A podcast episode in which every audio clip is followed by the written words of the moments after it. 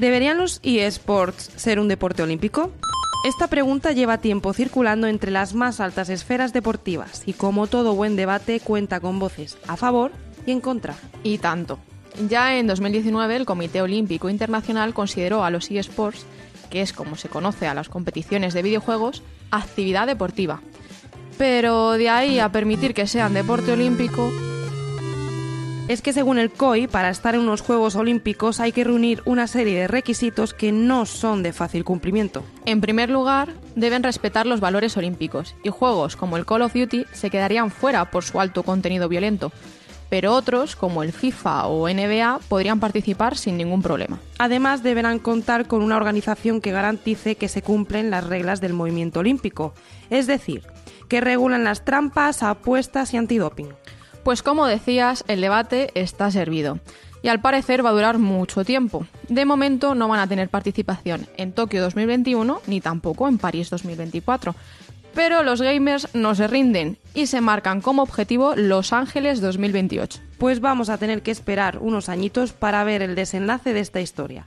Mientras tanto, los eSports siguen ganando seguidores y creciendo a un ritmo vertiginoso. Por eso vamos a dedicarle este capítulo de No lo tires. Yo soy Lidia Álvarez. Y yo, Alicia Navarro. Durante los próximos minutos vamos a analizar la trayectoria de este sector y charlaremos con una jugadora profesional y con otro que quizás no lo sea tanto. Os ha picado la curiosidad, ¿verdad? Pues si os interesa el mundo gamer, no dudéis en seguir escuchándonos. No lo tires, un podcast del suplemento Activos sobre la nueva economía. Bueno, Alicia, hay que reconocer que quien más y quien menos ha jugado alguna vez a un videojuego. Seguro que tú también, ¿verdad? Claro que sí.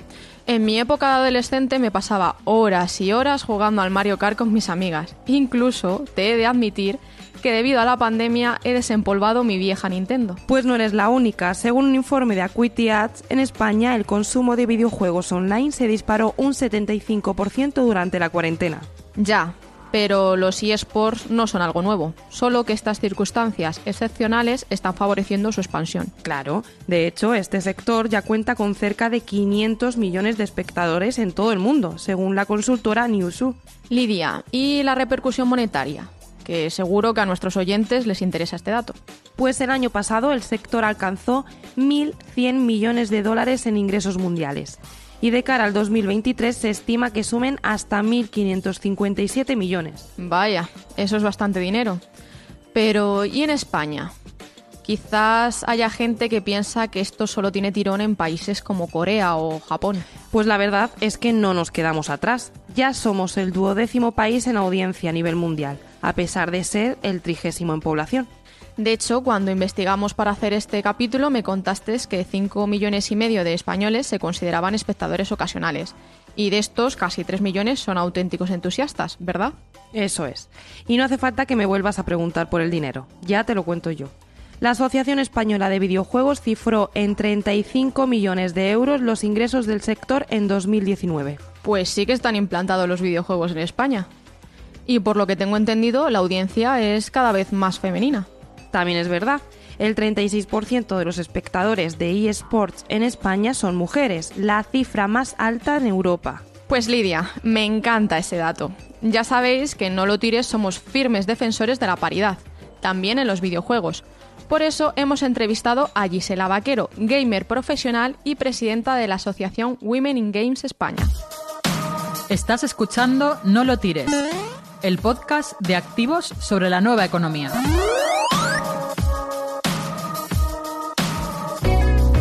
Gisela se interesó por el mundo de los videojuegos cuando era tan solo una niña.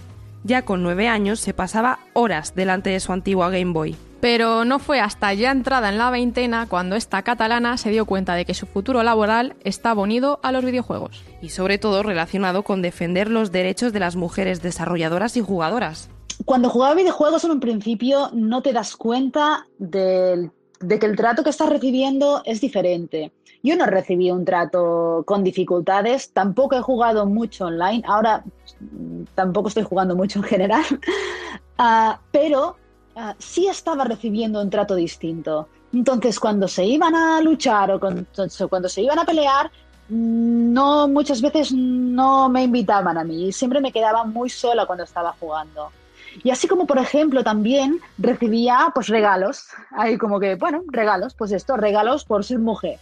Entonces sí, el trato era distinto, ¿no? Pero en su momento pues no te dabas cuenta de que era distinto o simplemente pues no, no lo percibías, ¿no? Y esto es una evolución que ha tenido gracias al feminismo y que ha hecho que, que te des cuenta de la situación, de que mm, es diferente, que, que el trato es diferente. Hace cuatro años fundó junto a otras dos compañeras Women in Games España. Esta asociación tiene como objetivo visibilizar el papel de las mujeres en esta industria y evitar que sigan siendo discriminadas en el sector. Se ve que realmente las mujeres tienen dificultades por el simple hecho de ser mujer, que muchas mujeres se cambian el alias para que no se den cuenta de que son mujeres y que se cierran el micro para que no se escuche su voz, para que no se den cuenta que son mujeres las que están jugando. Esto todavía es una realidad y esta realidad uh, no siempre ocurre que una mujer pueda ser insultada, pueda ser acosada, no siempre está ocurriendo, pero sí que está ocurriendo y es algo que se debe tener en cuenta. Parte de este problema reside en la sexualización de los videojuegos. En ellos las mujeres suelen tener papeles secundarios o ser princesas en apuros a las que hay que rescatar. A que todos os acordáis de la princesa Peach. Yo no creo que todo el mundo de los videojuegos, de toda la industria del videojuego, todos los productos de los videojuegos estén sexualizados. No creo que sea bueno generalizar. Hay muchos videojuegos que no lo están, pero sí que existe una tendencia en pensar que los videojuegos están encarados a un perfil masculino y por lo tanto los videojuegos uh, que, se están, que se han hecho pues tienen, uh, están masculinizados, están preparados para que el jugador sea un hombre. Entonces el rol de estos personajes femeninos que aparecen Uh, yo siempre lo digo que pueden ser las cuatro S de los personajes femeninos, que son secundarias, salvadas, sumisas y sexualizadas, que son cuatro clichés que puedes encontrar cuando estás jugando un videojuego en estos personajes femeninos y que siempre, siempre hay uno de los cuatro. Entonces, esto era algo que antes sí que ocurría siempre, pero siempre, entre otras cosas, entre otros tipos de, características como... Uh, hacer pues, pues, pues del personaje femenino que sea pues, pues objetivizado, ¿no? Que sea sexualizado, que sea el personaje premio o que, se le quite la ropa. Como nos ha contado Gisela, esto sucede porque tradicionalmente los videojuegos han estado destinados a un perfil masculino, lo que provocaba que no fueran atractivos para las mujeres. Pero afortunadamente esto está cambiando y cada vez hay más papeles femeninos reales, empoderados y representativos de la realidad. Ahora sí hay una concienciación de la situación, de cómo crear unos personajes uh, líderes, empoderados, unos personajes mucho más realistas, femeninos, y, uh, y sí se han creado uh, heroínas, nuevas heroínas o nuevas narrativas con personajes líderes y heroínas que salvan el mundo. Y esto es muy positivo. Pero aún así, es importante recordar que solamente en estos momentos hay un 6% de estos personajes que, ya lo ves, el, 6% es un número muy, muy bajo y que realmente se necesita que haya muchos más personajes realistas, femeninos y muy empoderadas. Todo esto se cambia educando a la gente, concienciando de la situación y entender que, que la diversidad es necesaria y que beneficia a nuestra sociedad. La industria del videojuego ha evolucionado mucho en la última década. Y ya no sorprende a nadie ver en conferencias a ponentes como Gisela, mujeres apasionadas del mundo gamer que han conseguido hacerse un hueco por méritos propios. Pues sí, Alicia, nos encanta mandar mensajes tan positivos. Hasta me están entrando ganas de adentrarme en el mundo gamer. Y puedes hacerlo. No hace falta ser profesional para participar en competiciones, pero de esto mejor que nos hable nuestro siguiente entrevistado, Alex Mayart. ¿Quieres saber más sobre la nueva economía? Búscanos en las principales redes sociales. Oye, antes nos has contado que de joven eras una gran aficionada a los videojuegos, pero ¿siempre se te estaba bien? Eh, claro que no. A veces perdía y otras ganaba, pero eso me daba igual. Lo que me gustaba era jugar. Pues para gente como tú, Alex Mayard ha creado Online Champion, una plataforma española que permite competir en sus videojuegos favoritos a jugadores amateur. Pero, ¿cuál es la principal diferencia entre jugador amateur y profesional? Pues eso te lo contará mejor él. Las diferencias principales, a mi entender, son la preparación y la dedicación. Es decir, por lo general, los profesionales dedican más horas a jugar e invierten mucho tiempo en cuestiones asociadas, pues tales como entrenos planificados, estudio de estrategias, etcétera, para poder mejorar.